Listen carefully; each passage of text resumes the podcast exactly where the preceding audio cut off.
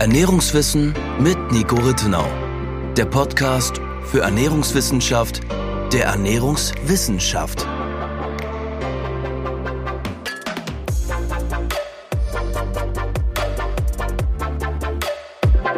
Hallo und herzlich willkommen zu unserer elften Podcast-Episode. Heute stellen wir die Frage, ob es für alle Personen in jeder Lebensphase immer möglich ist, sich rein vegan zu ernähren oder ob es nicht vielleicht die ein oder andere genetische Prädisposition, Allergien oder sonstige Faktoren gibt, die dazu führen, dass das für einzelne Personen um einiges erschwert wird und deshalb im Alltag vielleicht nicht immer zu 100 Prozent umsetzbar ist. Bevor wir diese Frage aber beantworten, noch ein kurzer Rückblick zu letzter Woche. Da haben wir ja Nikos zehn Tipps bzw. zehn Regeln für eine gesunde vegane Ernährung besprochen. Und im Zuge des Podcasts ist uns eingefallen, dass du ja damals mehr als zehn Regeln für das Buch Vegan Klischee, die das Kochbuch formuliert hattest. Und uns sind deine anderen beiden Regeln, die du noch darüber hinaus formuliert hattest, nicht mehr eingefallen. Jetzt in der Zwischenzeit konntest du das aber nochmal nachgucken und die wollen wir jetzt sozusagen nochmal nachreichen. Von daher, was waren denn noch die anderen beiden Regeln, die es nicht in deine zehn Tipps geschafft haben und warum haben sie das nicht geschafft? Also ja. warum wurden die exkludiert? Die zwei Regeln, die weggefallen sind, beziehungsweise genauer gesagt, die eine wurde in eine andere Regel integriert und die andere fiel aus nachfolgend genannten Gründen weg, war zum einen die Regel äh, Sonne tanken oder Vitamin D supplementieren und die andere beschäftigte sich mit dem Omega-3 zu 6 Verhältnis, das es zu optimieren gilt. Und die Omega-3-Regel wurde aus Komplexitätsgründen weggelassen, die Vitamin D-Regel wurde sozusagen integriert in Regel Nummer 10, keine Angst vor Nahrungsergänzungsmitteln, wo es ja darum geht, einen, einen zwar kritischen, reflektierten, aber trotzdem offenen Blick auf das Thema der Nahrungsergänzung zu werfen. Und da spreche ich eben auch darüber, wie schlecht die Vitamin D-Versorgung der Allgemeinheit ist und dass nur 10 bis 20 Prozent des Vitamin Ds sowieso im Durchschnitt über die Nahrung kommt und daher bei vegetarischer, bei veganer und auch bei omnivorer Ernährung die Vitamin D-Versorgung im Blick behalten werden muss. Und die Regel mit dem Omega-3 zu 6 Verhältnis ist so etwas, was ich in Vegan Klischee dem Sachbuch durchaus schon mal relativ tiefgreifend beschrieben habe, aber selbst diese Darstellung ist vor allem jetzt auch rückblickend noch immer nicht vollständig genug, um das Thema wirklich zu greifen. Und im Rahmen der zehn Regeln oder eben zwölf Regeln hätte ich das ja viel oberflächlicher noch machen können. Und deswegen mhm. haben wir dazu entschlossen, auch wenn es ein wichtiges Thema ist, das aus Gründen der Einfachheit zu exkludieren. Weil du hier ja mit der Seitenanzahl limitiert warst aufgrund des Verlags. Genau, also, genau. Die wurde ja gesagt, hey, du hast pro Regel, ich weiß nicht, mhm. vier Seiten oder so. Ja, das war das Maximum, genau. Mhm. Zwei Doppelseiten. Und weil es ist ja primär ein Kochbuch gewesen. Ja. Ich habe da eh schon kämpfen müssen für jede Seite Theorieteil. Die hätten ja am liebsten ein reines Bilderbuch gehabt, aber ich habe dann eben doch das durchsetzen können, aber mehr ging da eben nicht. Mhm, okay. Genau, und vielleicht auch das Thema des der Omega-3 und der Omega-6-Fettsäuren oder generell der Fettsäuren per se, das werden wir auch zukünftig noch in separaten Podcasts sehr ausführlich besprechen. Also es wird wahrscheinlich, also werden wahrscheinlich mehr als eine Folge werden. Ja, würde ich auch sagen. Also vermutlich machen wir eine Omega-6-Reihe, also Folge und eine Omega-3-Folge, weil das doch sehr ja, große Themen eben sind, die, wenn man sie in ihrer Komplexität besprechen möchte, eben einiges an Zeit bedürfen. Genau, und einen, einen, kleinen Überblick werden wir wahrscheinlich auch heute schon besprechen zu dem Thema Omega-6-Fettsäuren, vor allem langkettige Omega-6-Fettsäuren wird sicherlich kurz auftauchen, genau. Genau, eben wenn wir die eingangs erwähnte Frage beantworten, meinst du, oder? Genau, genau. genau. Magst du ansonsten die zwei Punkte noch, also genügt dir das jetzt als Ausführung? Sollen wir auch direkt dann mit der eingangs erwähnten Frage starten oder magst du zu den zwei Regeln noch kurz was sagen? Vielleicht Vitamin D, du meintest ja Sonne tanken, da habe ich jetzt vielleicht fällt mir gerade ein, noch eine Frage. Würdest du die Empfehlung, also für mich klingt das ja nach einer sehr ernährungswissenschaftlichen Empfehlung im Sinne von, hey, wenn du Vitamin D, also optimal mit Vitamin D versorgt sein möchtest, dann solltest du in die Sonne gehen. Jetzt würde man aus anderer Sicht vielleicht aus Hautgesundheitsgründen davon eher abraten. Würdest du die Empfehlung eben aufgrund dessen vielleicht auch heute gar nicht mehr so aussprechen? Ja, ist eine interessante und gute Frage. Also die Sonne ist ein komplettes Karzinogen im, oder die Sonnenstrahlen, die mhm. UVA und UVB-Strahlen. Das heißt, wenn wir übermäßig viel Sonnenexposition haben, kann das sowohl ähm, sozusagen Zellmutationen initiieren als auch bestehende Zellmutationen voranschreiten lassen. Aber nur weil das in der Theorie bei einer Überexposition möglich ist, heißt das natürlich nicht per se, dass jede Art der Sonnenexposition schädlich sein wird. Auf der anderen Seite natürlich werden wir heute ja zunehmend älter und eine selbst moderate, kontinuierliche Sonnenexposition kann zu einer etwas verstärkten, stärker ausgeprägten Hautalterung führen. Das heißt, ich habe da auf jeden Fall, ich, ich sehe das auf jeden Fall als zweischneidiges Schwert mit der Sonne und ich glaube, wir alle wissen, zu, vor allem eben auch Hautärzte, die ja sehr davon abraten, zu viel Sonnenexposition zu haben, die für eine permanente Sonnencremeverwendung sind, mhm. haben aus meiner Sicht vielleicht auch da einen zu reduktionistischen Blick, was die Sonnen Exposition vielleicht abseits der reinen Vitamin D-Synthese vielleicht noch machen kann. Das ist einfach ein sehr komplexes Thema, was das, weil man, wir wissen ja, dass die Sonnenexposition weit mehr als nur Vitamin D-Produktion ähm, sozusagen anregt. Aber für mich als Ernährungswissenschaftler ist das im Moment zumindest der einzige Grund, warum ich über Vitamin D und über die Sonne spreche. Und klar, aus meinem, aus meinem ernährungswissenschaftlichen Blickwinkel wäre es mir am liebsten, weil dann kann man einfach die Fragezeichen überwiegend exkludieren, dass man Vitamin D über die Nahrung kriegt mhm. oder eben über Nahrungsergänzungen, wenn das nicht geht, weil dann ist man im Zweifelsfall auf der, Seite, auf der sicheren Seite und die Frage, ob man jetzt moderate Sonnenexposition mit oder ohne Sonnencreme, beziehungsweise wie lange man die täglich haben sollte, das dürfen sich dann andere Leute stellen, deren Fachgebiet das ist. Äh, mir ist es am wichtigsten, dass Leute eine gute Vitamin D-Versorgung haben, denn die kurzfristigen und mittelfristigen negativen Effekte einer mangelnden Vitamin D-Versorgung sind sicherlich deutlich schwerwiegender als die langfristig eventuell eventuell leicht negativen Wirkungen von einer höheren Sonnenexposition, die eben die Vitamin D-Versorgung sicherstellt. Das heißt, ja, ich blicke da wirklich ja, mit noch gewissen Unsicherheit auf das Thema und die Frage ist halt, wo kriegt man Vitamin D über die Nahrung? Es gibt ja gewisse tierische Produkte, die recht reich an Vitamin D sind. Äh, Lebertran kennen die meisten, aber auch äh, zumindest in den USA sind Milchprodukte auch relativ reich an Vitamin D. Eier sind, je nachdem, wie die Hennen gehalten wurden, relativ reich. Warum meinst du in Amerika? Wegen der Anreicherung? Oder? Ja, ich weiß nicht, ob es eine, eine Anreicherung ist oder ob sie das Futtermittel, anre also ob es eine direkte Anreicherung der Milch ist oder eine indirekte über das Futtermittel. Aber die Vitamin D-Analysen von amerikanischer Milch zeigen, dass die einfach mehr Vitamin D enthält als die deutsche hm, Milch okay. im Durchschnitt.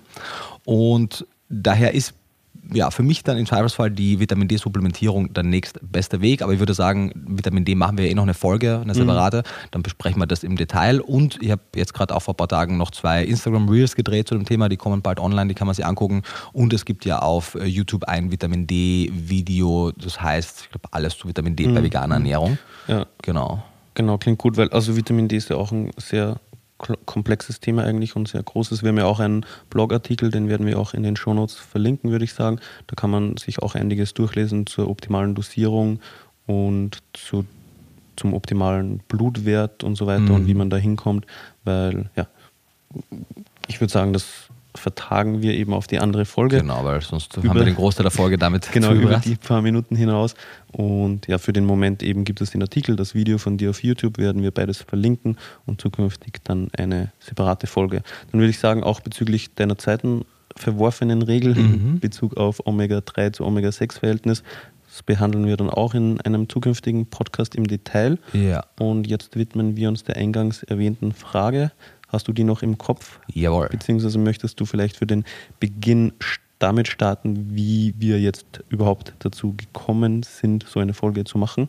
Weil das hat ja einen Hintergrund, ja. was ja, dein genau. YouTube-Video betrifft. Genau, ich hatte ja also Status quo heute, vor drei Tagen, wenn der Podcast rauskommt, vor vier Tagen, ein äh, neues YouTube-Video veröffentlicht mit dem Titel Nicht jeder kann sich immer vegan ernähren, beziehungsweise warum sich nicht jeder vegan nee, ernähren Titel kann. war ja das also, Chaco Wusch, eine Genau, der Thumbnail-Titel ja. war, warum sich nicht jeder vegan ernähren kann und der, der geschriebene YouTube-Titel war Chaco Wusch ist nicht mehr vegan genau, also wissenschaftlich also, geprüft. Genau. Chaco Wusch, eine deutsche YouTuberin, mhm. die lange Zeit vegan war. Drei Jahre so, genau. genau. Und die wann vor einigen Wochen Sie, vor, sie hat, glaube ich, vor vier Wochen das Video mhm. veröffentlicht, meinte aber, dass sie zum Zeitpunkt der Videoveröffentlichung schon viele Monate nicht mhm. mehr vegan ist. Genau. Ja. Und du hast da eben darauf reagiert, genau. hast ihre Aussagen geprüft. Jawohl. Und was, was war da das Ergebnis? Ja, es war interessant, weil sie hat dann auch eine Story dazu gemacht und meinte so, oh, als sie den Titel gelesen hat, ist ihr irgendwie das Herz fast stehen geblieben, so weil sie Sorge hatte, dass sie dann irgendwie verrissen wird. Und ich glaube, sie war auch sehr überrascht, als sie das Video dann gesehen hat, weil es ja wahrscheinlich sehr viel verständnisvoller ausgefallen ist, als sie sich das ursprünglich gedacht hätte. Und das Video ist ja es geht auch gar nicht so sehr darum, um ihre Person. Wir nehmen halt ihren Fall, weil es gerade der aktuellste mhm. war, um eine generell wichtige Diskussion zu führen und darüber zu sprechen, was Veganismus denn eigentlich bedeutet, ob man vielleicht jetzt über 80 Jahre, nachdem die ursprüngliche Veganismusdefinition oder fast 80 Jahre, es war ja 1944, jetzt ist 2022, ja, fast 80 ja. Jahre, nachdem, nächstes Jahr. Mh, nächstes Jahr, vor, äh, sozusagen, ob man eventuell unter den neueren ernährungswissenschaftlichen Erkenntnissen mehr Fokus auf dieses so weit wie möglich und im Alltag umsetzbar aus der Definition legen möchte und was eben in den letzten Jahren an Daten rausgekommen ist, die noch einmal neue Fragen aufwerfen. Mhm. Und ja, ich weiß nicht, wie wir es äh, angehen wollen, welche Struktur du gern von der Besprechungsreihenfolge her hättest. Ja, vielleicht ähm, halten wir uns an Ihrem Beispiel und mhm. du erklärst mal, was, was es denn alles für Hürden geben kann, mhm. die eine vegane Ernährung im Einzelfall erschweren können. Mhm weil an Ihrem Beispiel gibt es da mhm. einige Punkte und es gibt ja dann auch darüber hinaus noch ein paar andere, die können wir dann im Nachgang vielleicht noch ja, besprechen. Gerne. Also wie, wie, im Video auch gezeigt, ist Taco auf jeden Fall kein Einzelfall, weil wir haben alleine auf YouTube und ich habe noch nicht wirklich mitgezählt, wie viele es sind, aber alleine die, die ich mich, an die ich mich jetzt aus, dem, aus der Erinnerung heraus erinnern kann, sind weit über 100 Videos, wahrscheinlich sind es sogar noch viel, viel mehr von kleineren Kanälen, die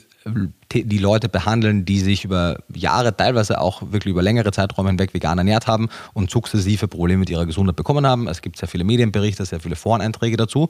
Und das ganze Thema soll überhaupt nicht dazu dienen, Veganismus zu bashen oder zu sagen, dass sich jetzt niemand vegan ernähren soll, aber es soll die notwendige Aufmerksamkeit darauf richten, dass Menschen nun einmal nicht alle gleich sind und dass ein und dieselben Ernährungsmuster, die für vielleicht sogar einen Großteil der Bevölkerung funktionieren können, eben für gewisse sensible Individuen nicht funktionieren können. Mhm. Und die Gründe, warum warum das so sein kann, liegen unter anderem in den genetischen Unterschieden des Menschen. Soll heißen, Menschen sind nicht alle im selben Maße in der Lage, beispielsweise gewisse semi-essentielle Nährstoffe selbst zu synthetisieren oder gewisse Vorstufen von Nährstoffen in ihre eigentlichen Formen umzuwandeln.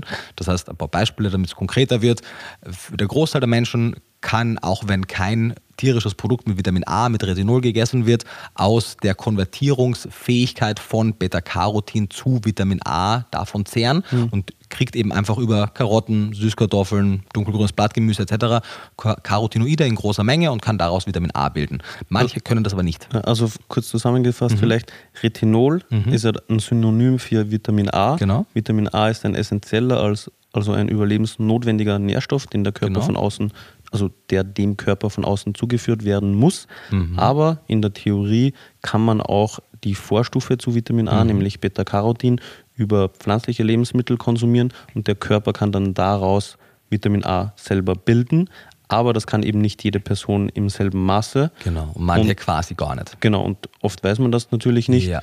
Aber ja, Personen, die das nicht wissen, die dann aber nur Beta-Carotin als Vitamin A-Quelle haben, können dann langfristig Probleme damit bekommen. Genau, und ich habe äh, da lange Zeit primär natürlich in der wissenschaftlichen Literatur darüber gelesen, ohne jetzt irgendjemanden zu kennen, dem das tatsächlich basiert ist. Und ich weiß auch bis heute nicht, wie hoch die Prävalenz ist, weil es dazu keine Erhebungen gibt.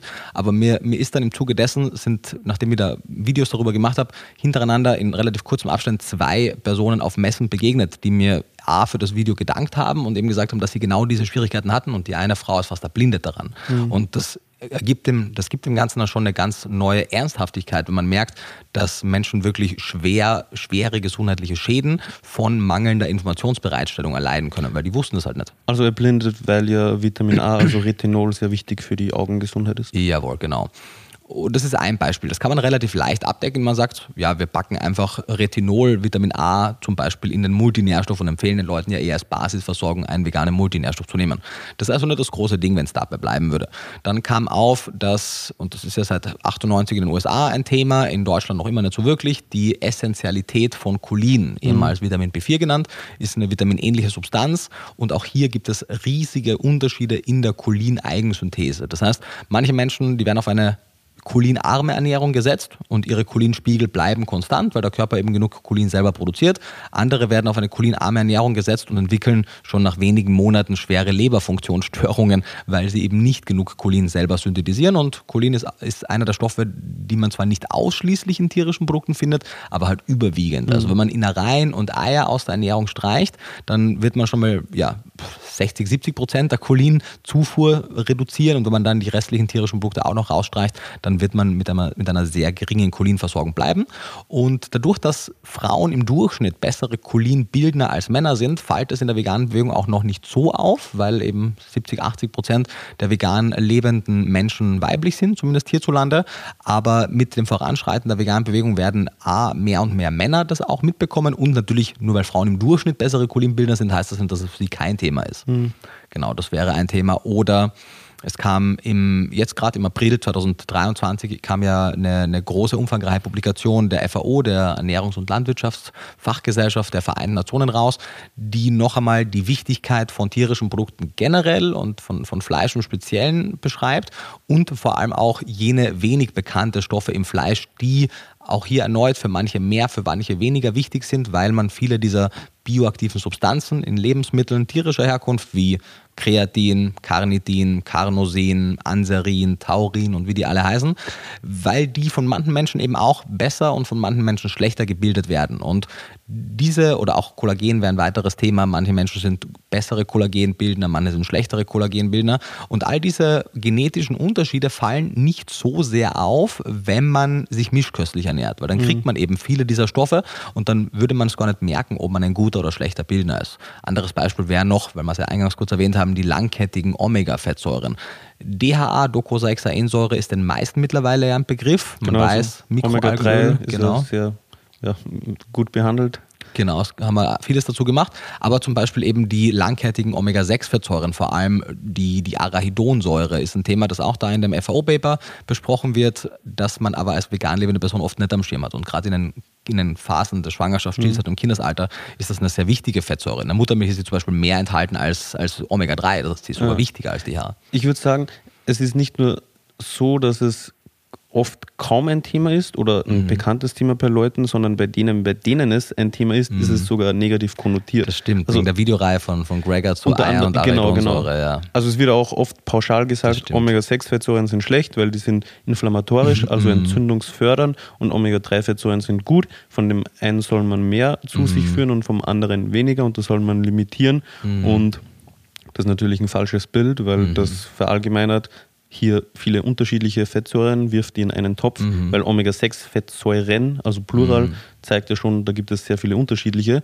Und ja, eine differenzierte Betrachtungsweise zeigt natürlich, dass die nicht alle gleich wirken ja, und, und über ein Verhältnis ja, wichtig ist. werden können. Genau. Das Verhältnis von Omega-3 Omega zu, zu 6, Omega, genau. genau. Also Arachidonsäure wirkt bei einem DHA-Mangel anders als bei einer guten mhm. DHA-Versorgung mhm. zum Beispiel. Genau, und das ist, wie du es richtig sagst, es wird nicht nur zu wenig aufgeklärt in der veganen Bewegung, sondern wenn dann einmal eine Aufklärung stattfindet über gewisse Nährstoffe, findet die oft im falschen Kontext statt und dann wird eben Arachidonsäure einfach nur als schlechte, als schlechte Fettsäure genannt, die man weitestgehend vermeiden möchte. Mhm. Und dabei ist eben, wie gesagt, die Muttermilch äh, des, des Menschen enthält mehr Arachidonsäure als DHA und die Arachidonsäure ist wichtig für die, für die frühkindliche ähm, Gehirnentwicklung. Mhm. Und diese und, und viele andere Stoffe sind eben nicht klassisch essentiell, sodass man sagt, alle Menschen brauchen sie in jeder Lebensphase über die Nahrung, weil sie ansonsten schnell auch schwere gesundheitliche Probleme dadurch kriegen, aber unter gewissen Situationen, beziehungsweise in diesem Fall, weil wir noch über die genetischen Prädispositionen sprechen, unter gewissen Fällen gibt es eben eine mehr oder weniger große Anzahl an Menschen hierzulande, die nicht in der Lage ist, diese Stoffe in größerer Menge zu bilden.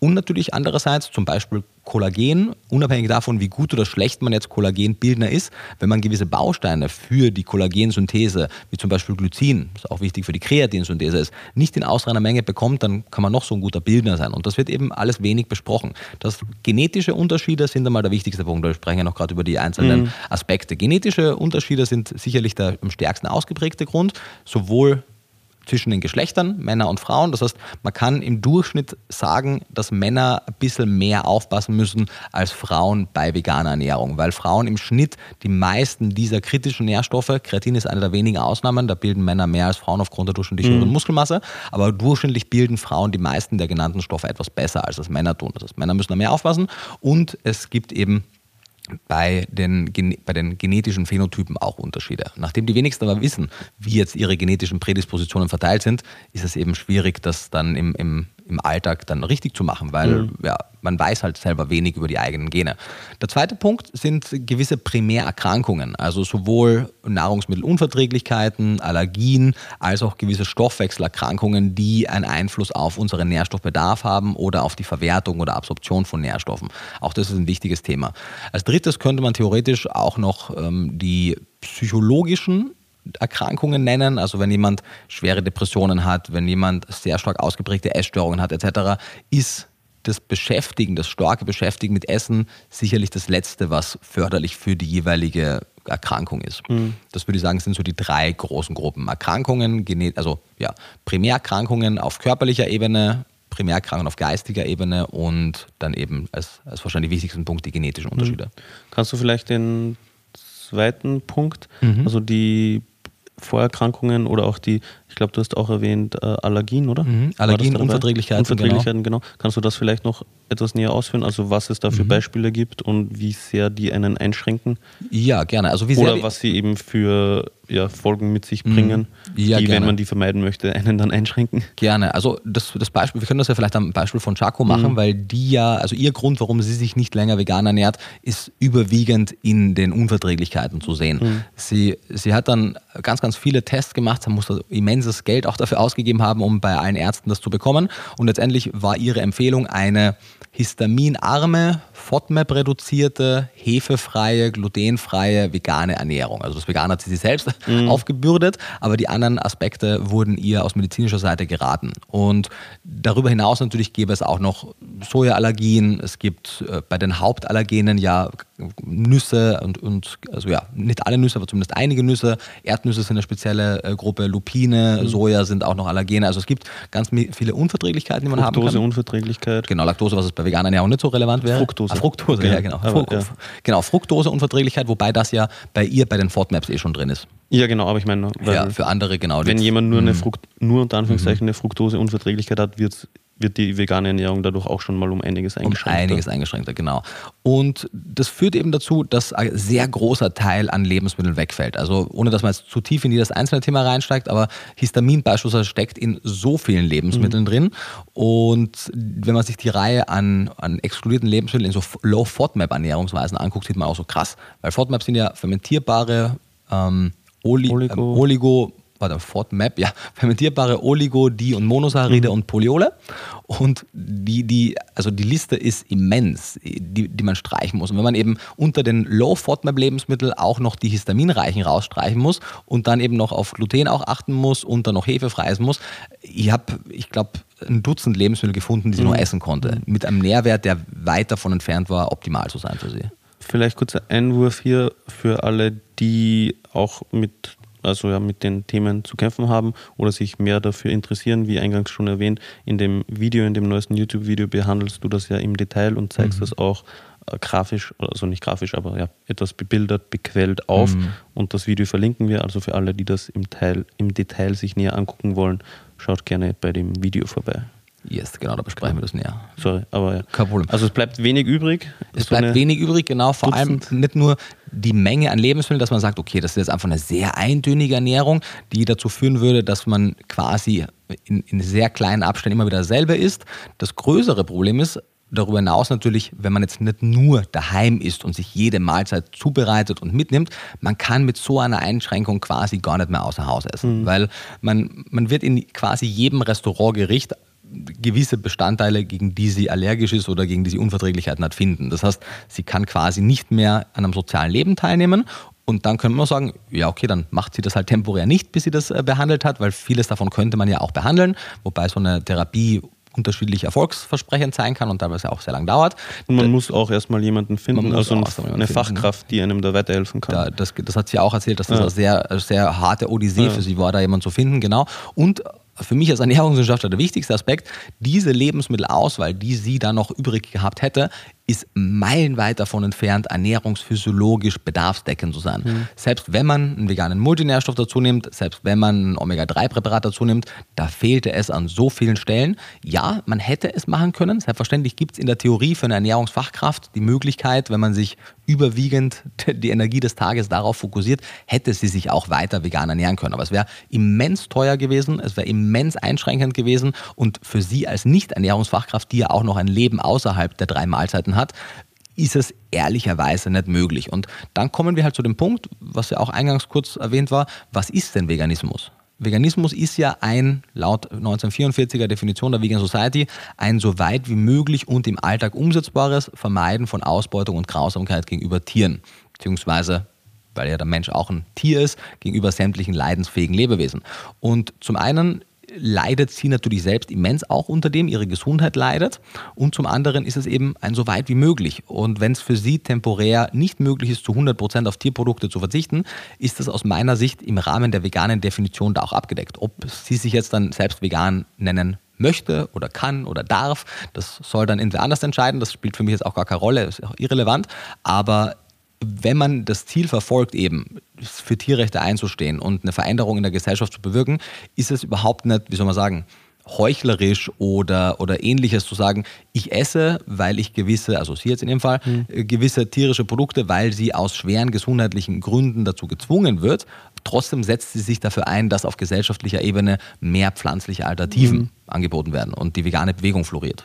Es ist ja vielleicht auch als weiteres Beispiel oder als ja, in einem anderen Bereich, finde ich ähnlich, wenn man sagt, ja, man setzt sich für die Umwelt ein, mhm. aber man fährt trotzdem weiter Auto und mhm. sorgt dafür, dass dadurch CO2-Emissionen verursacht werden. Mhm. Also das eine schließt ja das andere nicht aus, mhm. weil also man kann sich ja für was einsetzen, aber trotzdem irgendwie weiterhin das Leben normal unter Anführungszeichen leben. Also es ist ja gut, dass man sich für was einsetzt, aber es ist sehr schwierig in der aktuellen Zeit in unserem Umfeld zum Beispiel eben auf öffentliche Verkehrsmittel oder mhm. auf das eigene Auto zu verzichten, wenn man das für die Arbeit benötigt oder so. Und dann könnte man sagen, ja, ist ein Widerspruch und man ist ein Heuchler, aber also ja, meine Meinung ist das nicht. Nee, ist es auch nicht. Es ist auch, die Beispiele, die dann gebracht werden, sind auf den ersten Blick vielleicht irgendwie sinnvoll, aber sobald man einen Moment länger darüber nachdenkt, dann nicht. Wenn es dann heißt, ja, du kannst dich auch nicht für Gewaltfreiheit einsetzen und dann halt nur zweimal die Woche deinen Freund schlagen. Ja, aber das sind ja zwei völlig unterschiedliche Dinge, ob du die für Gewaltfreiheit einsetzt und dann eine willkürliche Tat voll, vollziehst, die überhaupt nicht notwendig ist und die auch in unserer Gesellschaft überhaupt nicht toleriert und akzeptiert ist und die du weglassen kannst, ohne dass es dir oder irgendjemand anderen schadet. Mhm. Oder eben, ob du versuchst, die für Dinge einzusetzen über die gesellschaftliche Norm hinaus, die wahnsinnig viele Hürden mit sich bringt, eben aus gesundheitlichen oder aus Praktikabilitätsgründen oder anderen. Aber ich glaube, das stammt daher, dass solche Leute das Weltbild haben oder die Überzeugung haben, dass es eben in keinem Fall ungesund ist, sich vegan zu ernähren. Das könnte der Fall sein. Ja. Also, wär, also hoffe ich. Also, weil alles andere wäre wär sehr eigenartig. Also meine Vermutung ist eben, dass hier einfach die, die Überzeugung und einfach ja, zu wenig Wissen besteht, dass es eben Einzelfälle gibt, wo es kaum oder nur sehr, sehr, sehr schwer möglich ist und entsprechend haben die dann kein Verständnis dafür. Mhm. Also das wäre jetzt meine Vermutung. Ja, also zum Teil auf jeden Fall. Das ja. haben ja auch die Kommentare gezeigt ja. unter dem Video, von wo es dann heißt, so es gibt gar keine gesundheitlichen Gründe, Tierprodukte genau, zu essen. Genau. Und da muss ich auch erneut natürlich die vegane Bewegung selbst an, an die Nase fassen, weil ja viele von den veganen Fürsprechern ja keine Gelegenheit auslassen, Tierprodukte zu verteufeln und zu sagen, mhm. die sind, also was man alles hört, Milch würde Kalzium aus den Knochen lösen und mehr Osteoporose verursachen, was Unsinn ist. Fleisch oder andere tierische Produkte würden per se Krebs verursachen, nur weil sie laut WHO eben in einer Stufe als Karzinogen Stufe 1 oder 2 im Fall von roten oder verarbeiteten Fleischprodukten sind, was ja komplett außen vor lässt, dass es da ja nicht um, die, um den Grad, sondern nur um die also nicht um den Grad der Schwere, sondern um den Grad der Evidenz geht mhm. und ja auch immer eine, eine Dosisfrage ist. Weil eben, wir haben ja schon gesagt, die, die, die Sonne, also UVB und UVA-Strahlen, sind ein, ein, vollständiges Karzinogen. Und wenn du dich nach diesem Weltbild verhältst und sagst, nur weil etwas ein Karzinogen ist, egal wie viele Vorteile es vielleicht auf gewissen Ebenen bringen kann, möchte ich mich komplett davon fernhalten, dann dürftest du ja nicht mehr eine Minute an der Sonne verbringen, mhm. weil die sind Karzinogen. Und so ist es halt auch mit gewissen Tierprodukten. Ja, in extrem großen Mengen sind die im Rahmen einer westlichen Ernährung scheinen sie karzinogene Effekte auf den Menschen zu haben. Trotzdem sind die aber, wenn es jetzt unverarbeitetes rotes Fleisch zum Beispiel ist, wahnsinnig nährstoffdichte Lebensmittel mhm. und nicht jede Menge an rotem Fleisch unter jeder Voraussetzung verursacht Krebs mhm. überhaupt nicht. Oder ist ja bei fast allen Dingen so, so Wasser, wenn man 10 mhm. Liter in der Stunde trinkt, dann bringt einen das um. Aber jetzt sollte man deswegen nicht aufhören, Wasser zu trinken jeden Tag in der richtigen Dosierung. Genau, es ist bei, bei so vielen Dingen eine Mengenfrage. Ja. Oder laufen zu gehen ist gesund, aber wenn ich jeden Tag 10 Stunden laufen gehe, dann werde ich das wahrscheinlich auch nicht allzu lange allzu gesund überstehen. Genau, und das weiß ja eigentlich auch jeder, wenn man ernsthaft darüber nachdenkt, aber die Tierrechtsbewegung nimmt natürlich dann solche Statements und und, und, und weiß nicht, hysterisiert die dann total, mhm. weißt du? Und fängt dann an zu vergleichen, ja, Würstchen zu essen ist wie Rauchen und äh, so, so, ganz absurde Vergleiche zu bringen und verkennt dabei eben den ernährungsphysiologischen Wert von Tierprodukten. Und den muss man anerkennen, auch wenn tierische Produkte aus ethischer Sicht in vielen Fällen sehr problematisch sein können, zum Teil vielleicht auch aus, aus ökologischer Sicht problematisch sein kann. Auch hier ein großer Teil der, der ökologischen Besprechung der Tierprodukte ist auch trotzdem wahnsinnig tierrechtlich motiviert und, und übertreibt die ökologischen mhm. Auswirkungen der Tierhaltung auch bei Weitem, weil man halt denkt, dass man damit vielleicht mehr Leute erreichen kann. Und der menschliche Organismus ist seit jeher auf den Konsum von tierischen Produkten angewiesen. Wir sind mittlerweile halt in einer Phase der Menschheit angekommen, wo wir aus technologischen Gründen vieles kompensieren können. Aber nur wenn wir eben verstehen, wie wichtig Tierprodukte eigentlich wären, können wir die notwendigen Schritte vollziehen, um all die Nährstoffe, die wir dann im Rahmen der veganen Ernährung nicht mehr aus Tierprodukten bekommen, eben trotzdem zu kriegen. Mhm. Und viele sind ja eh bekannt. Man weiß, man muss B12 supplementieren. Man weiß, dass Eisen, Zink, Selen, Jod ohne Tierproduktkonsum kritisch sein kann. Aber eben so Themen wie Cholin, wie Kollagen, wie Anserin, wie Carnitin, wie Canosin, wie Hydroxyprolin, wie Taurin. Das ist dann allerwenigsten ein Begriff und das sind alle Stoffe, die man aber wirklich überwiegend oder zum Teil ausschließlich in diesen Tierprodukten mhm. findet. Genau, und vielleicht für alle, die das jetzt gerade, also die die Aufzählung ein bisschen überfordert hat, mhm. weil sie eben noch nie von den ganzen Stoffen gehört haben. Also da wird es auch in Zukunft noch einzelne Folgen, ausführlichere Folgen geben. Also das wird alles im Detail besprochen. Und um auch nochmal auf die Allergien, die Unverträglichkeiten und so zurückzukommen, mhm. weil ich ja vorhin auch erwähnt habe, dass ich denke, dass viele Leute dafür kein Verständnis haben, weil mhm. sie nicht wissen, dass das existiert oder mhm. es nicht anerkennen, wie auch immer. Ich denke, es ist auch besonders deswegen wichtig, dass man darüber spricht eben und ja, darüber aufklärt, weil ich schon zumindest in der Hoffnung lebe, dass das viele Leute dann äh, ja, erkennen und, und, besser verstehen. Also mir persönlich geht es zumindest oft mhm. so, dass wenn ich über ein Thema keine Ahnung habe, da logischerweise auch eher unverständlicher dann reagiere. Äh, beziehungsweise heutzutage bin ich oft schon so weit, dass ich mir denke, okay, ich habe keine Ahnung dazu, ich mag mir da jetzt eigentlich keine Meinung bilden, weil ich eben nichts weiß. Aber eben mit dem Mehr an Wissen bringt man aus meiner Sicht meistens dann auch mehr Verständnis gegenüber Personen auf, die betroffen sind oder so.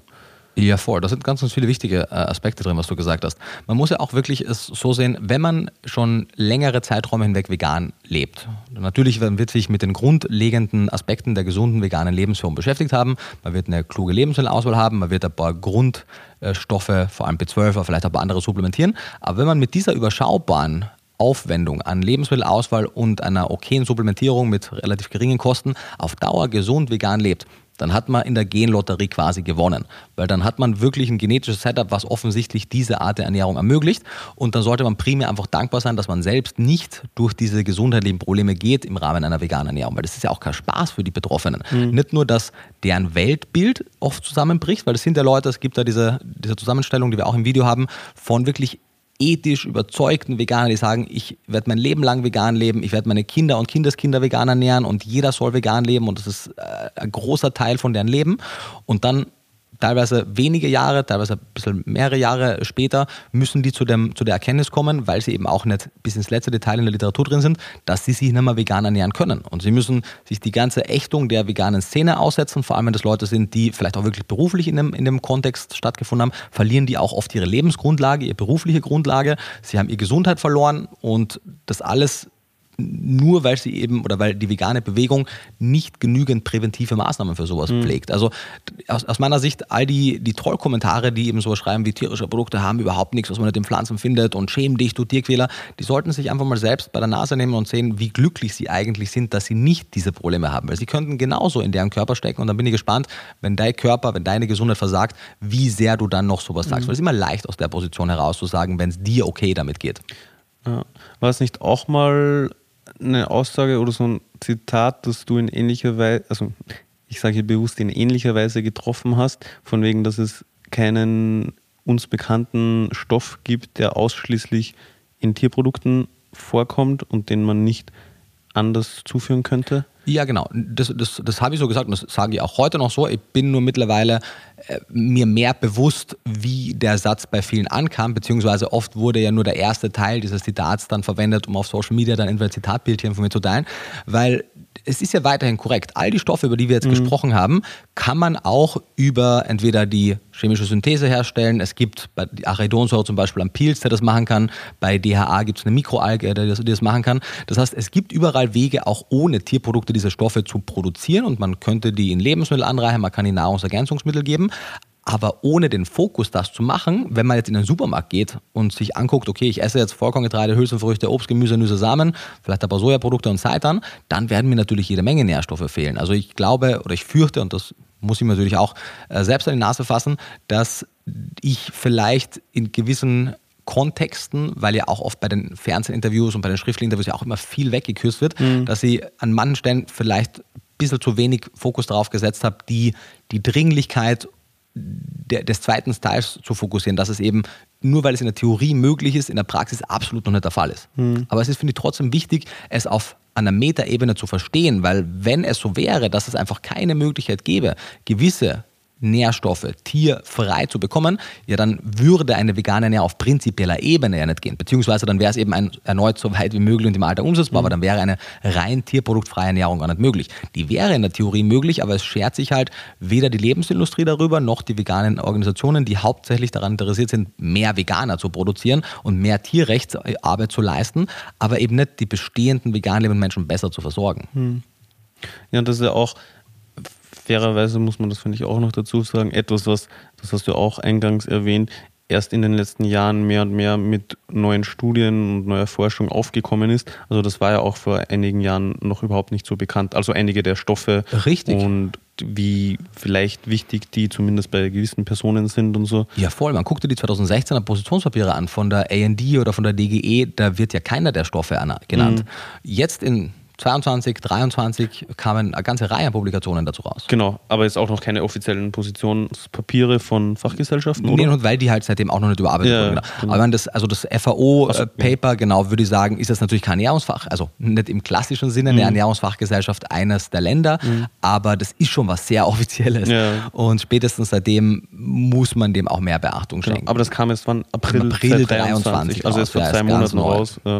Und eben davor oder auch mhm. bis jetzt, so wenn man irgendwie bei der DGE nach äh, Kreatin mhm. sucht, mhm, ja, da gibt es, glaube ich, keinen einzigen Beitrag dazu. Da gibt es wenig, das stimmt. Weil eben verständlicherweise auch gar nicht so eine Notwendigkeit für die Allgemeinbevölkerung besteht, darüber aufzuklären, weil die das ja eh automatisch mhm. kriegen über die Tierprodukte. Aber für Aber auch in, Menschen ja. oft natürlich nicht in ausreichender Menge, klar erstens das und zweitens, also die DGE hat ja auch eine Position zur veganer Ernährung. Das stimmt. Und da ja, wird es auch nicht erwähnt. Sehr, ja, voll, die ist ja. einfach sehr unvollständig. Ja. ja. Eben, also wie ich Vegan-Klischee geschrieben habe in 2018, da ist ja der Hauptbezugspunkt auch für die Nährstoffe, ist ja das Positionspapier der DGE mhm. vor allem und auch jener Position aus anderen Ländern. Aber keines dieser Positionspapiere hat über einen der heute, heute besprochenen Nährstoffe gesprochen. Entsprechend kam ich damals in ja, Ende 2017, Anfang 2018, als ich überwiegend mit der Arbeit am veganen Klischee fertig war, eben auch zu der Schlussfolgerung, dass die Nährstoffe, die die GE als kritisch nennt, man mit sehr überschaubarem Aufwand in einer veganen Ernährung mit einer adäquaten Supplementierung bekommen kann. Diese Schlussfolgerung ist jetzt aber mittlerweile halt fünf Jahre alt und seit spätestens seitdem meine Doktorarbeit im, im fortgeschritteneren Stadium ist, das heißt ich auch gesehen habe, dass eben sehr viel mehr Literatur existiert, die die Frage nochmal kritischer macht, ist meine Position eine andere, aber ich fürchte, dass in, in der allgemeinen Wahrnehmung meine, meine aktualisierte Position noch immer nicht so ganz angekommen ist. Mhm. Ja. Wie würdest du hier den größten Unterschied beschreiben zu deiner also, also kannst du einmal deine damalige Position zusammenfassen und Mhm. dann die heutige und dann eben vielleicht die Differenz? Ja, klar. Also die, die Schlussfolgerung von Vegan Klischee, wenn man das jetzt, wenn man wenn man 500 Seiten versucht, in, in drei Sätze zu, zu komprimieren, ist immer schwierig, aber grundsätzlich war die Schlussfolgerung schon, die Daten zeigen, dass jene als kritisch genannten Nährstoffe durch eine kluge Supplementierung sehr einfach abgedeckt werden können, dass der Großteil der kritischen Nährstoffe, die genannt werden, auch durch eine kluge Kostzusammenstellung alleine mit der Verwendung von gewissen angereihten Lebensmitteln gut abgedeckt werden kann und dass wenn man einen Fokus auf eine sehr gut zusammengestellte Kost legt, man sich in jeder Lebensphase sich und eben seinen Nachwuchs vegan ernähren kann. Für eben, also das gilt für eigentlich alle Personen. Das gilt eigentlich für alle Personen. Ich habe also, damals beziehungsweise galt. galt, genau. Also ich habe natürlich damals auch schon die Hintertür offen gelassen, dass ich nicht wissen kann, ob es nicht sehr spezielle genetische Prädispositionen oder eben schwere Krankheitsfälle gibt, die es quasi unmöglich machen. Genau, also das gilt für gesunde Personen. Genau, das ja. gilt für gesunde Personen. Und die Position ist, also das ist auch im weitesten Sinne natürlich die, die, sozusagen die Position, von der aus ich heute immer noch starte, Mhm. aber sie ist halt noch viel differenzierter und hat viel mehr Graubereiche, weil eine Person, die heute gesund ist und sich vegan ernährt, muss nicht gesund bleiben, weil eben vielleicht gewisse genetische Prädispositionen dazu führen, dass sie, wenn sie plötzlich alle Tierprodukte aus der Ernährung streicht, innerhalb von, und das können manchmal ein paar Monate sein, das können auch manchmal auch ein paar Jahre sein, bis wirklich schwerwiegende gesundheitliche Einschränkungen auftreten, kann es eben sein, dass die einst mal gesunde Person eben nicht dieselben gesundheitlichen Erfolge erzielt wie eine andere Person, die auf den ersten Blick aber zum Start der veganen Ernährungsweise gleich konstituiert war. Das heißt es nicht, dass das etwas an der ethischen Grundbewertung der, der Tierhaltung ändert oder dass ich der Meinung bin, dass wir quasi jetzt darüber hinwegsehen können, wie mit sogenannten Nutztieren umgegangen wird. Überhaupt nicht. Aber, und das heißt auch nicht, dass es keine Möglichkeit gibt, sich vegan zu ernähren. Aber wenn ich mir angucke, zum einen einmal, wie viele offene Fragen es in der Literatur gibt und bei jeder der Umfragen in meiner eigenen Community, wo ich ja sagen würde, das sind die Leute, die regelmäßig meine Stories gucken, die auch auf solche Umfragen antworten, sind ja die 1% der Veganer in Deutschland, die sich am meisten mit Ernährung beschäftigen. Selbst unter jenen handelt ein großer Teil nicht konkret nach meinen Empfehlungen, was jetzt zum Beispiel die Omega-3-Supplementierung angeht, weil da waren, ich glaube, ein Drittel oder so hat Omega-3 supplementiert, obwohl das ganz klar eine meiner Empfehlungen ist. Und Ein Drittel hat das? hat es, ja. Okay. Zwei Drittel hat nicht Okay. Omega-3 supplementiert. Und obwohl das ja eine, eine nicht nur von mir ausgesprochene, sondern von vielen Seiten ausgesprochene Empfehlung ist. Und wenn ich schon sehe, wie, wie wenig ähm, sozusagen selbst in den unkritischeren Lebensphasen Menschen diesen Empfehlungen folgen, desto mehr bin ich desillusioniert, dass Menschen in kritischen Lebensphasen das alles richtig machen. Und da geht es halt dann um die Gesundheit einer anderen unbeteiligten Person, um das Kind. Und daher, wenn man sich vegan ernähren möchte in diesen kritischen Lebensphasen, biete ich natürlich alles an Informationen, was man haben möchte. Aber ansonsten wäre meine Empfehlung schon, sich halt die am möglichst wenig negativ auswirkenden tierischen Produkte, das wären wahrscheinlich Eier von irgendeinem Happy Chicken, das man in der Nachbarschaft findet oder das man vielleicht auf dem Bahnhof findet, die zumindest in, in moderaten Mengen zu essen. Wenn man nicht wirklich all die Stoffe von eben die Meat-Based Bioactive Compounds über Arachidonsäure, über Docosahexaensäure, über einen sehr guten Multinährstoff für die Schwangerschaft oder generell ein Vegan Complete oder so, zusätzlich zu Glycin für die Kollagensynthese und, und, und. Also wenn man die, weiß ich nicht, was das an Euros pro Tag sind, auf jeden Fall mehrere Euros pro Tag investiert, eine wirklich gute Kostzusammenstellung hat, ist die Chance einfach das Risiko zu groß, dass das Kind darunter leiden wird. Und nur weil jetzt mittlerweile halt viele vegan lebende Menschen sagen, ja, ich habe aber eine Schwangerschaft gehabt und das Kind ist normal groß und scheint ja alles gut gegangen zu sein. Naja, erstens einmal ist das Körperwachstum alleine ja nicht der determinierende Faktor, wie gut die Schwangerschaft und Stillzeit verlaufen ist. Wie die kognitiven Fähigkeiten des Kindes sich entwickeln, wird man in den Nuancen frühestens in der Schulzeit merken. Nur weil das Kind jetzt nicht schwer zurückgeblieben ist und sprechen kann, heißt das ja noch gar nichts. Und wir wissen natürlich auch zu wenig von Multigenerationsstudien, wie sich das auswirkt. Das heißt, ähm, ich bin bei Erwachsenen. Was bedeutet das? Ja, also wir, wir wissen zum Beispiel von Tierversuchen, wo man das ja leichter testen kann, weil die Lebensspanne der, zum Beispiel von Nagetieren deutlich geringer ist, als das von Menschen ist. Also da kann man sich mehrere Generationen einfacher angucken. Genau. Weil beim Menschen würde das Jahrzehnte dauern. Ja, also beziehungsweise ich sehe meine, maximal vielleicht meine Kindeskinder. Ja, Aber bei genau. den Rattenstudien können wir eben viele Generationen beobachten und wir sehen, dass Fehlernährungsmuster oft in der ersten Generation relativ wenig Einflüsse haben, in der zweiten Generation etwas mehr, in der dritten noch mehr und irgendwann werden die unfruchtbar sogar, weil es so schwere Einwirkungen gibt. Und nachdem wir jetzt keine vier, fünf, sechs Generationen an veganen lebenden Menschen beobachten können, wäre ich da einfach vorsichtiger. Und das heißt jetzt nicht, dass ich davon abrate, dass wir da mehr Forschung betreiben und dass nicht mehr Menschen sich für das Thema öffnen sollten, aber es heißt, dass wir einfach einen Gang zurückschalten müssen von der, von der von der, wie soll man sagen, vom Druck, den viele Vertreter der veganen Bewegung auf die Allgemeinbevölkerung aus, ausüben. Weil es eben sehr viele suboptimale Rahmenbedingungen gibt, weil wir vieles noch nicht wissen. Mhm. Und anstatt auf Teufel komm raus, mehr vegan lebende Menschen zu produzieren, glaube ich, wäre es sinnvoller, mehr zu tun für die vegan lebenden Menschen, die sich jetzt schon vegan mhm. ernähren, dass die besser aufgeklärt werden und dann mal quasi den Boden fruchtbar gestalten, damit dann die ganze aktivistische Arbeit auf einen fruchtbaren Boden fällt. Mhm. Dass man eben sagt, man hat eine bessere Lebensmittelanreicherung, man hat eine, eine, bessere Supplementierung, die besser verfügbar ist, die auch preiswerter ist, weil man zum Beispiel Anserin, weil wir gerade hatten, ja. 5000 Euro das Kilo. Man braucht zwar nur ein paar hundert Gramm, äh, Milligramm pro Tag, aber mhm. ja, ich, das, das, das wollte ich auch gerade noch erwähnen, eben, weil es ist ja bei uns so, dass du sehr viel Literatur wählst mhm. und dann oft eben mit Themen zu mir kommst, so, hey, es gibt jetzt eben jetzt letztens beispielsweise mhm. das neue Paper von der FAO, da wird auch mehr auf diese Meat-Based Bioactive Compounds eingegangen. Wie sieht es aus? Können wir da irgendwas machen? Kann man da ja. die Option bieten einer passenden Supplementierung? Und ich versuche dann logischerweise mit den Produkten bei Watson entsprechend, äh, zumindest für den Moment, eben eine ähm, bestmögliche Alternative zu bieten. Was bedeutet das? Ich begebe mich auf die Suche nach, nach passenden Rohstoffen und das ist gar nicht so einfach, weil klar, also manche Stoffe findet man ganz gut. Da gehe ich zu meinem Produzenten, frage danach. Die haben das oft schon im Sortiment, aber besonders solche Stoffe, ja. die sind nicht sehr gängig und oft sind die Rohstoffe dann auch nicht vegan. Also mhm. ebenso Canosin, Ansarin, das wird oft aus weil es ja im Fleisch vorkommt, wird es oft auch daraus extrahiert. Und sprich, man braucht erstmal einen veganen Rohstoff. Und das ist manchmal nicht so einfach, den zu finden. Und eben jetzt Anserin, du hast es davor schon erwähnt, also ich habe da jetzt einen Produzenten, einen Rohstoff gefunden. Und ja, dann lautet die Antwort, das Kilo kostet 5000 Euro. Weil es eine Spezialanfertigung ist, weil die das gar nicht im Sortiment haben, genau, regulär. Genau, also so, ja, sie können mhm. synthetisieren, aber Vorlaufzeit sind äh, drei bis vier, also Lieferzeit sind drei bis vier Monate, weil sie das mhm. extra produzieren müssen und das Kilo kostet 5000 Euro. Und mhm. wenn man sich das dann so durchrechnet, erstens, ja, okay, wie viel davon brauche ich? Wenn ich jetzt mhm. das gut dosiere, sage ich jetzt mal, dann mhm. wird entweder erstens das Produkt extrem teuer oder man nimmt, also es wird ja dann mit der größeren Abnahmemenge etwas günstiger. günstiger. Also 100 Kilo beispielsweise, da geht dann der Kilopreis auf was knapp über 2000 Euro runter. Mhm. Also das ist schon ein großer halt Sprung. 100 Mal genau, das 2000 100, Euro ja, investieren. Das ist, die, das ist die hundertfache Menge. Ja. Und dann muss man sich so ausrechnen, okay, wenn ich jetzt 100 Kilo davon abnehme, mhm. wie viele Produkte produziere ich dann? Mhm. Und das sind so große Mengen an Endprodukten, mhm. die kann ich nicht verkaufen. Ja. Also das funktioniert für mich wirtschaftlich nicht.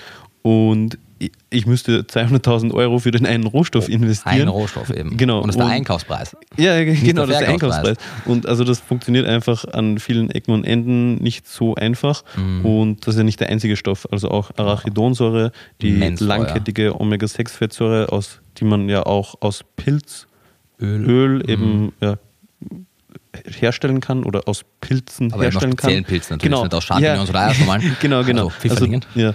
Und da gibt es auch eben einen Rohstoff, der, den man auch bekommt so, mhm. aber den es bisher in Europa noch nicht gibt. Also ich kenne kein einziges nee. Präparat hierzulande mit diesem Rohstoff und das ist auch nicht so günstig und das ja. macht das Ganze einfach ja, um einiges äh, komplexer, weil es ist dann schön und gut sozusagen, ja, okay, dann macht man das als Supplement so, ja, okay, aber entweder das Supplement ist sehr teuer oder schwer zu bekommen oder nicht zugelassen. Es gibt Lieferengpässe und so weiter und so genau. fort. Also und selbst wenn das alles geregelt wäre, ist es ja immer noch so, dass die meisten Menschen sich gar nicht so tief mit dem Thema auseinandersetzen, dass sie überhaupt wissen, was sie da ja, nehmen genau, sollen. Genau. Und viele sind auch Supplement skeptisch und sagen, mm. nee, ich möchte nicht so viel supplementieren. Verständlicherweise. Ein Stück weit selbstverständlich, weil ja viele, mm. viele Firmen am Markt auch Unsinn machen. Ja. Und das führt eben dazu, dass ich also so bei Vegan Klischee und bei den, bei den Nachfolgebüchern, die ja im weitesten Sinne alle in diesem Kosmos entstanden sind, auch innerhalb der nächsten eineinhalb Jahre nach Vegan Klischee, war es halt so, dass ich natürlich zunehmend gemerkt habe, da gibt es schon eine ganze Handvoll und vielleicht auch zwei Hände voll mit Nährstoffen, die man supplementieren müsste, damit man sicher gehen kann, dass das auch in den kritischen Lebensphasen funktioniert. Aber das war trotzdem noch in überschaubaren Maße. Aber es wurde jetzt einfach zunehmend mehr Stoffe und da, also ich versuche ja eben, dass, dass du das bei Watson auch machen kannst, dass es diese Stoffe gibt, dass alle Menschen, die sich 100% vegan ernähren wollen, das auch können. Und wie gesagt, nicht jedes einzelne dieser Produkte braucht jede Person, aber mhm. zumindest, dass es sie gibt für diejenigen Personen, die es brauchen. Aber das auf Bevölkerungsebene auszurollen, funktioniert halt nur für quasi die restlichen 99 Prozent der Bevölkerung, wenn es eine kluge Lebensmittelanreicherung gibt, weil da werden dann ganz andere Mengen umgesetzt. Das sind dann plötzlich 100 Kilo Anserin gar kein Problem mhm. mehr, wenn man dann Fleischalternativen damit anreichert und mit anderen Stoffen. Und oft wird dann ja eben auch gesagt, so ja, ihr wollt jetzt ja nur mehr Produkte pushen, deswegen macht jetzt Angst davor. Ich glaube, die Leute verstehen den, den, den Prozess der Produktentwicklung gar nicht, mhm. sondern es gibt zuerst die Daten und auf die folgt dann meine Anfrage bei dir nach einem Produkt. Ja. Und das sind dann meistens eben, ja, und das sind dann meistens sehr nischige Produkte, ja. die der Großteil nicht kauft, mit dem ich prozentual wenig Umsatz mache. Also genau, das heißt, auch keinen Bock drauf. Ja, ich, ich merke merk also, der Reaktion mal so, na. no, noch eins mehr. Ja. Also jede Produktentwicklung ist ja aufwendig mm. und geht mit ja, viel Arbeit einher und, und ist oft nicht so einfach und geht mit Kosten einher und so weiter. Und wir wissen nicht mal, wie es sich verkaufen wird oder ob es sich verkaufen ja, wird. Genau, also das ist auch mit Risiko, Risiko verbunden. Und es ist jetzt nicht so, dass wir uns denken, boah, cool, wir haben hier eine Goldgrube mhm, gefunden und machen das, um möglichst viel Geld zu verdienen. Also die, die Multinährstoffe, die laufen ganz gut und da ist auch mittlerweile, also da wird von den meisten Leuten verstanden, dass das sehr sinnvoll und wichtig ist und so. Und wenn es nach mir ginge, dann würden 90 wir, ja, dann aus, würden ja. wir dabei bleiben mhm. und alles andere ist einfach nur so, okay, hier gibt es ein Problem ja, und wir versuchen eine Lösung, ja, wir versuchen genau. eine Lösung anzubieten Genau, ja. generell. Also ist, ich höre in den Kommentaren immer wieder, ja, jetzt hat Nico die vegane Community genügend gemolken und jetzt öffnet er sich, damit er noch mehr Kunden bekommt. Was ist das für ein Unsinn? Es gibt wahrscheinlich nichts Lukrativeres, als wenn ich weiter dogmatisch sage, vegan ist das einzig Richtige und ich habe 150.000 Follower, die die Multinährstoffe kaufen und die mhm. dann alle meine Publikationen kaufen und dann mache ich noch einen Patreon-Account und dann habe ich ausgesorgt. Also es ist das Unklügste, was man in der Situation machen kann, zuzugeben, dass es neue Fragen gibt mhm. und kritisch und differenziert auf das einzugehen und eben auch Engpässe der veganen Ernährung zu benennen. Aber es ist wichtig. Aber es ist wichtig, ja. genau. Und deswegen machen wir es. Das ist der einzige Grund. Und es wird dann oft gesagt, ja, aber woher weiß man denn, weil man weiß ja gar nicht, ob das wirklich die Tierprodukte sind, die jetzt da wichtig sind, weil Menschen werden ja auf Dauer auch durch andere Dinge krank. Ja, aber zum einen gibt es genügend biochemische Plausibilitäten und zum anderen gibt es halt auch mittlerweile mehr als genug Fallberichte von Menschen, die wirklich in überschaubaren Zeiträumen nach der Inklusion von Tierprodukten Verbesserungen ihres Gesundheitszustandes erlebt haben. Mhm. Und das ist einmal anekdotisch, zweimal anekdotisch, zehnmal anekdotisch, aber wenn das irgendwie zum, was in der 200. Mal passiert und mittlerweile auch in meinem persönlichen Umfeld immer wieder mal von Personen, wo ich auch wirklich weiß, die haben sich gut ernährt, die haben sehr, sehr, sehr gut supplementiert haben, die ganze Grundpalette an Multinährstoff, an Omega und alles genommen und trotzdem hatten sie Verbesserungen, als sie wieder zum Beispiel Eier gegessen haben, ist es halt an einem Punkt, wo ich sage, gerade in den sensiblen Lebensphasen wäre es einfach irrational, nicht zumindest das Thema anzusprechen. Jede Person kann und muss dann eh für sich entscheiden, aber zukünftige Eltern nicht zumindest mit dem Thema in Berührung zu bringen, finde ich, wäre fahrlässig, weil wir eben nicht wissen, wozu das auf Dauer führt. Hm. Und das ändert, wie gesagt, gar nichts an der Grundthematik, dass die Art und Weise, wie die Mensch-Tier-Beziehung heute gestrickt ist, katastrophal ist, dass die Bedingungen, vor allem in der industriellen Tierhaltung, die ja für 99 Prozent der Tierprodukte verantwortlich sind, katastrophal sind, dass wir da ganz dringend viele Reformen machen müssen. Aber in den Köpfen der meisten veganen Menschen ist es so, Abolitionismus ist die einzige Option. Jegliche Reform ist nur Augenauswischerei und entweder man isst keine Tierprodukte und ist Teil der Lösung oder man isst auch nur die kleinste Menge an Tierprodukten und ist Teil des Problems. Und das funktioniert ja, das Schwarz-Weiß-Denken, genau. vor allem auf Social Media heutzutage mhm. oft sehr prävalent ist, ja. das führt in der Realität dann, wenn man wirklich was verändern möchte, oft zu leider nicht so viel. Ja, wirklich, genau. Ja. Und ja, daher ist sozusagen die Antwort, kann jede Person vegan leben? Aus meiner Sicht weiterhin ein Ja, weil Veganismus eben ein so weit wie möglich und im Alltag umsetzbar ist. Mhm. Wenn die Fragestellung ist, kann jede Person unter allen Bedingungen gänzlich frei von Tierprodukten essen? Nein. Aber diejenigen Personen, die merken, dass es nicht geht oder von Anfang an Sorge haben und deswegen ihren Konsum nur so weit wie möglich und im Alltag umsetzbar reduzieren, sind aus meiner Sicht, und bin ich auch nicht alleine, die Definition der Vegan Society ist ja zumindest von einem großen Anteil anerkannt, ist es eben ein so weit wie möglich und im Alltag umsetzbar durchaus vereinbar mit den mhm. veganen Leitlinien. Und zu versuchen soll, in, in, in irgendeinem Lebensbereich, weil meine, Veganismus ist sehr wichtig und Tierrechte ist ein sehr wichtiges Thema, aber es ist nicht das einzig wichtige Thema auf der Welt. Mhm. Und sich in einem Bereich so darauf zu versteifen, dass 99 Prozent einfach nicht gut genug ist und nur 100 Prozent gut ist und dafür in allen anderen Lebensbereichen, wie ich es ja leider auch sehr oft miterlebe bei vielen veganen Aktivisten, mhm. in den allermeisten Lebensbereichen kaum was zu leisten, das ist, man, man kann die persönliche Entscheidung treffen, aber das ist nicht unbedingt klug. Ja, ja. Sorry, was, was genau meinst ja. du jetzt damit? Also in anderen. Ja, im Sinne von, also ja, die Mensch-Tier-Beziehung und die Art und Weise, wie Tiere für Nahrungsmittel ausgebeutet werden, ist ein Problem. Mhm. Period, auf jeden Fall.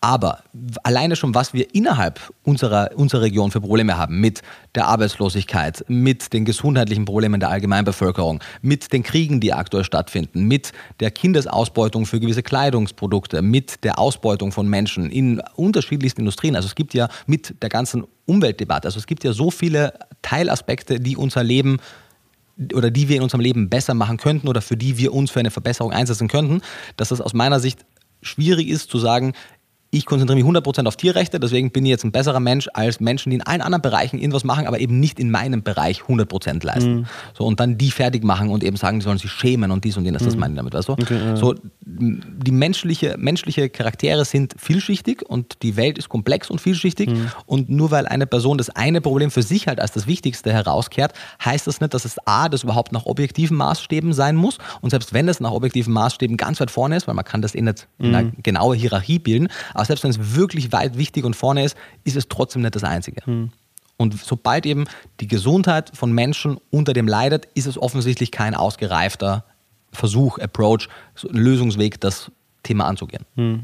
Ja. ja. Sprich, also wenn ich es richtig verstehe, mhm. plädierst du damit einfach für generell ein bisschen mehr respektvollen Umgang, mehr Empathie ja. anderen ja. Menschen gegenüber, die eventuell Probleme haben und vielleicht ja auch mehr Beschäftigung mit der Datenlage mit den möglichen abträglichen oder, oder Effekten oder Problemen, die es geben kann in Bezug auf Prädispositionen, Allergien, Krankheiten, also Vorerkrankungen und so. Ja, Dass total. man sich dessen ein bisschen bewusster ist, dass nur weil es einem selber gut geht, das nicht bedeutet, dass es jeder anderen Person in der gleichen Lebenssituation mit demselben Essverhalten oder so auch gut gehen muss. Ja, genau. Und ich würde auch noch einen Schritt weiter gehen und auch wirklich sagen, dass die vegane Bewegung, sofern man da als, als eine homogene Bewegung sprechen kann, dass die auch wirklich beispielsweise die Industrie mehr in die Verantwortung zieht und sagt, hey, wenn jetzt eine Industrie, weiß ich nicht, vegane Milchproduktalternativen herstellt, die ja einfach objektiv gesehen, gemessen, einen viel, viel schlechteren Nährwert haben,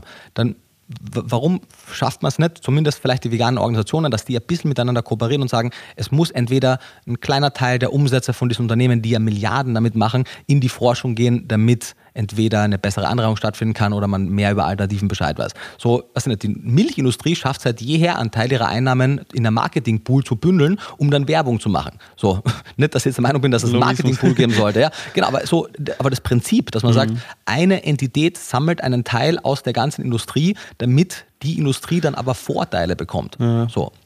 Oder eben die ganzen Organisationen, die äh, immens viele Spendengelder kriegen für alle möglichen Tierrechtskampagnen.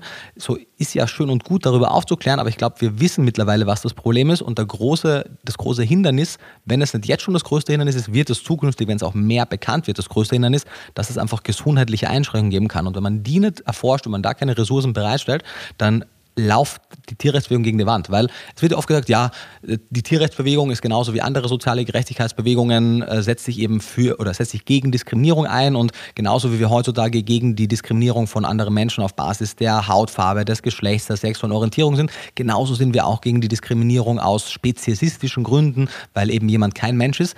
Ja, auf auf einer theoretischen Ebene ja, aber der große Unterschied zwischen der Tierrechtsbewegung und allen anderen sozialen Gerechtigkeitsbewegungen ist, dass die Tierrechtsbewegung als einzige auch die Ernährungsweise des Menschen adressiert und damit eben ganz, ganz viel gesundheitliche Aspekte mit einhergehen, was ja bei allen anderen sozialen Gerechtigkeitsbewegungen nicht der Fall ist. Mhm. So, meine Gesundheit leidet nicht darunter, wie ich jetzt zu dem Thema, was in der Sexismus, Rassismus oder was auch immer stehe, aber eventuell leidet sie darunter, wie ich zum Thema Speziesismus stehe, indem ich eben Tierprodukte aus meiner Ernährung streiche und dann, wenn alles super läuft, keine Einschränkungen habe, in vielen Fällen aber schon.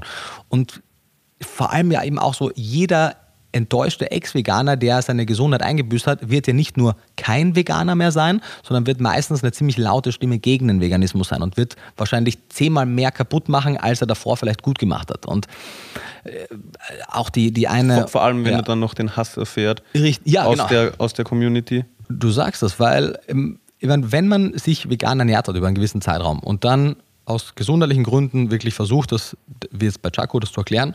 Und dann ein großer Teil, ich meine, ich weiß nicht, wie groß der Anteil wirklich war, wie viele Kommentare sie gelöscht hat, I don't know, aber zumindest ein relevanter Teil wirklich unter, unter der Gürtellinie anfängt zu argumentieren, da hat man auch keinen Bock mehr, Teil dessen zu sein. Und wie wirkt denn das nach außen? Also wenn ich noch nicht vegan bin und sowas lese, dann will ich ja nichts damit zu tun haben. Denke ich mal, oh mein Gott, was ist denn das für eine toxische Sache?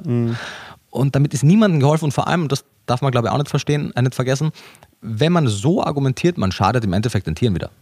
Also weil das einzige Ziel, was die vegane Bewegung ja versucht zu erreichen, ist eine Verbesserung für nichtmenschliche Tiere. Und wenn wir es nicht auf die Reihe kriegen, unsere eigene Gesundheit darunter nicht leiden zu lassen, dann wird sich gar nichts für die Tiere ändern. Ich verstehe auch überhaupt nicht, warum man, also weil du gerade gesagt hast, eine Verbesserung für nichtmenschliche Tiere. So, warum wird hier, also wie, wie kommst du jetzt darauf, dass hier menschliche Tiere, also Menschen, exkludiert werden? Ja, also ich fürchte, dass es sehr oft im Tierrechtsaktivismus Menschen exkludiert werden. Also dass es wirklich, dass viele Tierrechtsaktivisten sind einfach sehr misanthropische Personen, die sich wenig um ihre eigene Gesundheit und die Gesundheit anderer Menschen scheren. Okay, aber jetzt von der Definition her, Ja, also also- mir, als ich mich a- zuallererst mit dem Thema beschäftigt habe vor einigen Jahren, also mir war eigentlich immer für mich klar so, hey, der Mensch ist auch ein Tier und also ich mag ja auch anderen Personen gegenüber nett sein und mich freut es, wenn es anderen besser geht oder so und wenn ich denen helfen kann. Also Ja, ich habe das da eigentlich nie exkludiert. Ja, Und also- ich würde mich auch freuen, wenn, wenn das alle Personen so sehen und freundlich miteinander umgehen und zumindest respektvoll, sagen wir so. Ja, das wäre super, auf jeden Fall. Aber es, ich fürchte, dass es oft nicht so gelebt wird und natürlich die, der, der Veganismus an und für sich ja in einer Zeit entstanden ist, in der die, die Leute, die zu den Gründervätern und Gründermüttern des Veganismus gehören, ja auch gar keinen Zweifel daran gehegt haben, dass es nicht gesund sein könnte, weil das taucht ja in keiner, an keiner Stelle auf. So, äh, ernähr dich vegan, frei von Tierprodukten, außer du merkst, dass es dir nicht gut geht gesundheitlich, dann isst Tierprodukte. Das steht ja nirgends. Ähm, und allein schon, ich meine, Ganz im Gegenteil. äh, ganz im Gegenteil, ja. Also die, Wiegen- also die, die Definition hat ja auch explizit eigentlich noch den Zusatzsatz von Ja, wegen, hey, genau. bei der Ernährung bedeutet vegan nur, also keine Tierprodukte zu essen. Genau. Period. Und ich meine, man hätte schon spätestens im Jahr 1948. Was, sorry, Ja? wa- was ja auch ein bisschen eigenartig ist, oder? Weil es ja eigentlich ein Widerspruch mit dem Satz davor, von wegen Ja. so weit wie möglich. Das höre ich oft.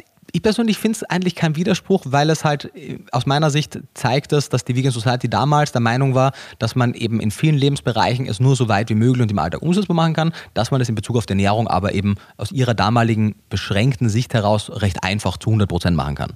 Eben komplett frei von Tierprodukten. Weil ich glaube nicht, dass die sich damals eben solche Fragen gestellt haben, wie gibt es vielleicht doch Nährstoffe, die man ausschließlich oder überwiegend in Tierprodukten bekommt. Weil man muss ja auch verstehen, in welcher Zeit es entstanden ist. Also diese Definition wurde 1944 publiziert. Das heißt, irgendwann mal in den frühen 40er Jahren haben sich Menschen darüber Gedanken gemacht. Und erst 1948 wurde Vitamin B12 entdeckt. Und erst Jahre später kam das ins Bewusstsein der Allgemeinheit. Irgendwann, viele Jahre später kamen erst Supplements. Und irgendwann erst dann hat man gesagt, so, ups, das findet man wirklich quasi nur in Tierprodukten. Und spätestens dann hätte man ab- wirklich einmal auf die Bremse treten müssen aus ernährungswissenschaftlicher Sicht und sagen müssen, hey, warte mal, wir haben gerade über Jahre hinweg Menschen eine Ernährungsweise empfohlen, denen offensichtlich ein essentielles Vitamin gefehlt hat. Kann es denn nicht sein, dass wir vielleicht auch noch andere Dinge vermissen oder andere Dinge nicht sehen? Und quasi fast in jedem Jahrzehnt danach wurden Stoffe entdeckt und weiter erforscht, die eben mehr und mehr zeigen, dass Tierprodukte mehr als nur B12 enthalten, die man in einer rein pflanzlichen Ernährung nicht bekommt. Und wie essentiell oder nicht die sind, beziehungsweise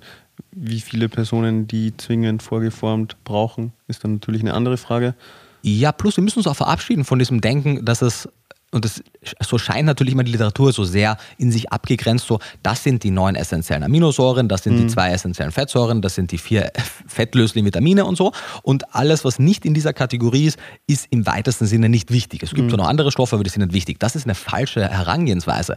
Die, die Übergänge zwischen essentiell und nicht essentiell sind fließend. Das ist nicht schwarz und weiß, da gibt es ganz, ganz viele Graubereiche. Äh, Nämlich auch oft bei, der, bei ein und derselben Person je nach Alter. Also es gibt ja Stoffe, die sind als Mhm. Neugeborener essentiell, Ja. weil de, die Syntheseprozesse im Ja. Körper noch nicht so ausgeprägt sind Ja. und dann mit einem Heranwachsen ändert sich das und dann ist der Stoff nicht mehr essentiell und der Körper kann es besser synthetisieren. Vollkommen richtig. Selbst innerhalb eines Monats kann es sich unterscheiden. Im Krankheitsfall können gewisse Aminosäuren beispielsweise nur mal sehr eingeschränkt produziert werden. Und das führt dann oft zum ganzen Rattenschwanz. Wenn du dich vegan ernährst und du bist gesund und das läuft soweit okay, super. Wenn du dann temporär aber eine, was auch immer für eine Erkrankung hast, kann es dir halt passieren, dass im Gegensatz zu Personen, die dieselbe Erkrankung haben, die aber Tierprodukte essen, die dann gewisse Stoffe während der Krankheit in ausreichender Menge über die Nahrung kriegen, du aber nicht, du dann dadurch in einen negativen, negativen Stoffwechselwege beziehungsweise in eine zu große metabolische Hürde auf deine Nährstoffsynthese fällst und das einen Rattenschwanz an negativen Effekten mit sich zieht. Also äh, man muss da, es ist einfach, und ich möchte das nicht überkomplizieren, aber es ist halt ein wahnsinnig komplexes Thema, weißt du, und ich möchte auch nicht jetzt irgendwie Angst schüren oder so, sondern ich möchte einfach nur eine, eine gesunde Skepsis gegenüber diesen absoluten Aussagen machen. Ja. Auch so, ich meine, vielleicht ohne jetzt zu weit auszureisen, aber weil wir ja auch das, das Video schon gedreht haben, was in ein paar Wochen online kommt, äh, zu der Debatte mit, mit der Raffaela, mit der militanten Veganerin Markus Rühl, die auch an mehreren Stellen eigentlich den Großteil ihrer Argumentation darauf aufbaut, dass sie sagt, ja, aber die größte Fachgesellschaft in Ernährungs, äh, also in Bezug auf die Ernährung, die AND, die Academy of Nutrition Dietetics, hat ja schon seit Jahren ein Positionspapier, dass eine vegane Ernährung in jeder Lebensphase funktioniert. Also die Fachgesellschaft Genau. aus den USA. Ja, und wenn wir gucken uns das Positionspapier in aller Ausführlichkeit in dem Video an, auf dem kann man gar nichts aufbauen. Das ist so lückenhaft und so zweifelhaft und die Co-Autoren haben so viele Interessenskonflikte und es wurde so viel ausgelassen. Das macht das Paper jetzt komplett wertlos, aber darauf seine Argumentation aufzubauen, ist wirklich, du baust da echt ein Haus ohne Keller und ohne Alm. Also das steht auf einem sehr wackeligen Fundament. Oder man gräbt sich äh, das eigene Grab. Ja. Wäre auch noch so eine. Ja, ich finde, wir sollten noch zehn Redewendungen ausfinden, was man alles macht. Ja. Ähm, und lange Rede, kurzer Sinn, ich würde mir einfach wünschen, dass die vegane Bewegung oder alle Menschen, die sich für das Thema einsetzen, ein bisschen mehr Weitblick haben und ein bisschen mehr verstehen, dass es wirklich sein kann, dass wir hier eine Verschlimmbesserung machen. Dass man versucht, quasi das aktu die aktuelle Ernährungsweise zu verändern, was ja per se mal keine schlechte Idee ist, weil die ist wirklich nicht so gut im Moment. Aber dass man dann eine Verschlimmbesserung macht und vielleicht sogar aus gesundheitlichen Aspekten heraus eine schlechtere Ernährung propagiert, als es aktuell schon der Fall ist. Ja, Ja. damit, also ich finde, das waren gute, abschließende, zusammenfassende Worte. Da nutze ich abschließend glatt noch die Gelegenheit, um kurz darauf hinzuweisen, weil ich ja so auch oft immer wieder mal gefragt werde. Äh, aktuell ist ja gerade unser Glycin als wichtiger Also ja. Baustein von Kollagen ausverkauft. Das werden wir aber im Laufe der nächsten Woche, also wenn der Podcast jetzt online geht, in der Woche drauf, am Sonntag geht er online, wird das wieder in den Shop kommen. Auch Omega-3, die Kapseln sind aktuell leider ausverkauft. Das sollte aber zu 90 Prozent auch in der Woche, also in der nächsten Woche, wieder in den Shop kommen. Zumindest, also ja, da gibt es leider ein bisschen Lieferschwierigkeiten. Da wird es eine limitierte kleine Teilcharge, sage ich jetzt mal, geben. Und die eingangs erwähnte Arachidonsäure, da wird es auch ein neues Produkt geben, also das Pilzöl, sprich ja, für alle Personen, die daran interessiert sein Wann sollten. kommt das? Das, die Arachidonsäure meinst Ja. du? Äh, Montag oder Dienstag. Also sprich, wenn der Podcast online geht, ein, zwei, drei Tage später. Genau, beziehungsweise wenn man auf den Rest noch warten möchte, eher Ende der Woche. Da ja, passiert auf jeden Fall einiges im Shop. Wenn man informiert werden möchte, sobald es soweit ist, gerne auf whatsnutrition.de den Newsletter abonnieren. Dazu einfach auf der Startseite nach unten scrollen bis zur Überschrift immer auf dem Laufenden. Da kann man sich da eintragen und dann wird man per Mail informiert. Genau, ich überlege gerade. Best Bioactive Compounds kommen Ja, die in brauchen sechs, noch ein paar acht Wochen. Realistisch? Ja, also, mm, ja, hoffe ich. Also da kenne ich leider noch kein genaues. Gestern in der Story schon sechs Wochen gesagt. was Ja, du ich habe es gesehen heute und habe mir so gedacht, hm, da werden wieder Versprechungen gemacht. Mal gucken, ob wir die Ja. halten können. Ja, Äh, genau, da, da, bin ich, ja, da bin ich leider auf den Lieferanten angewiesen. Äh, und ja, mal gucken. Also sobald es dann Neuigkeiten gibt, äh, wird werde ich auf jeden Fall auch auf Instagram in den Stories was sagen und vielleicht auch einfach die nächsten Podcasts nutzen, um da am Ende kurz Updates einzuwerfen. Genau, nur, ja, das wollte ich noch gesagt haben, weil es aktuell ist gerade. Und ja, alles weitere, ich würde sagen, die ganzen spannenden Themen, die du da angesprochen hast, behandeln wir in den nächsten Wochen noch in separaten Podcasts im Detail. Genau, wir sagen, wir machen zu jedem der Stoffe. Genau, genau. Und somit Wenn es gefallen hat, kann man sehr gerne eine Bewertung auf Spotify abgeben oder Genau, bei den anderen genau. Plattformen, wo wir schon Sterne. über 1100 Bewertungen haben. Vielen Dank an alle. und vielen Dank an der Stelle auch noch für das ganze positive Feedback. Mich erreichen immer wieder Nachrichten, vor allem auf Instagram und aber auch teilweise per Mail äh, von vielen Leuten, die meinen, dass sie den Podcast sehr toll finden und das freut mich immer sehr zu hören. Genau, in dem Sinne würde ich sagen, vielen Dank für deine Zeit, vielen Dank für die spannenden Inhalte. Ich freue mich auf mehr und wünsche bis dahin allen Zuhörerinnen und Zuhörern alles Gute und beste Gesundheit.